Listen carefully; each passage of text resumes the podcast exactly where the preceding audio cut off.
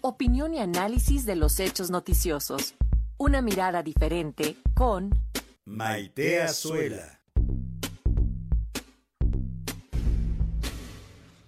Y como ya escuchamos, entre las reformas propuestas por el presidente López Obrador se encuentra la iniciativa para que jueces, magistrados y ministros del Poder Judicial sean electos a través del voto ciudadano. Acerca de este punto tenemos el comentario semanal eh, de la maestra Maite Azuela. Muy buenos días, Maite, adelante. Muy buen martes, Alexa Paco. Me da mucho gusto saludarles a ustedes y a nuestro auditorio como cada martes. Creo que para Derechos Humanos en Resonancia, esta cápsula semanal, es importante que revisemos esta propuesta que ha estado sonando sobre la elección de los ministros de la Corte, porque de alguna manera se genera la idea de que la posibilidad de que su elección sea por voto directo va a generar como consecuencia la ampliación del acceso a la justicia. Y creo que es importante entender que el acceso a la justicia depende en buena medida del tipo de funcionarios y su profesionalización sobre todo aquellos que están en ventanilla, como los ministerios públicos, y quienes atienden directamente a las personas, aquellas personas además que en situación de vulnerabilidad se enfrentan a una demanda o a una situación en donde tengan que atravesar por un proceso legal que requiere la definición y la sentencia de un juez o de una jueza. Pensemos que el acceso a la justicia y la división de poderes son pilares fundamentales de un sistema democrático y un Estado de Derecho. Sin duda ambos conceptos son o están interconectados y se refuerzan mutuamente para poder garantizar equidad, transparencia y la protección de derechos fundamentales.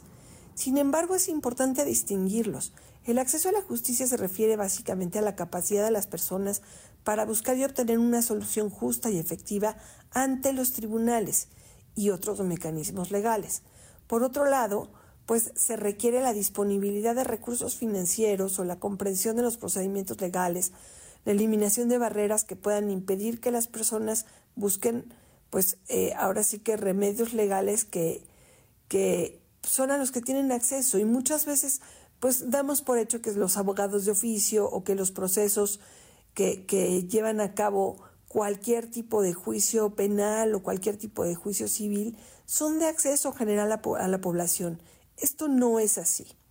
Cambiaría esto si elegimos a quienes son o van a ser en el futuro los ministros de la Suprema Corte de la Justicia de Justicia de la Nación, yo creo que difícilmente, no hay una conexión directa y sin embargo sí hay un riesgo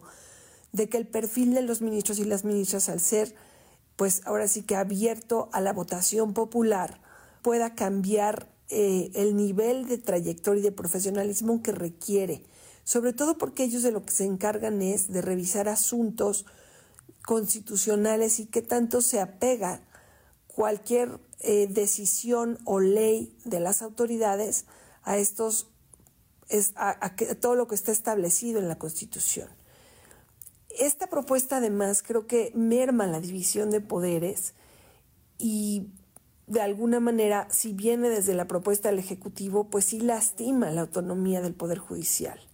Si pensamos en esta interrelación de la división de poderes,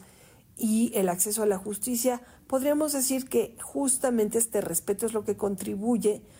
a que primero se proporcione un sistema legal interindependiente, equitativo y por otro lado, por otro lado que la independencia judicial sí pueda garantizar que todas las personas, independientemente de su estatus, tengan igualdad de condiciones ante la ley.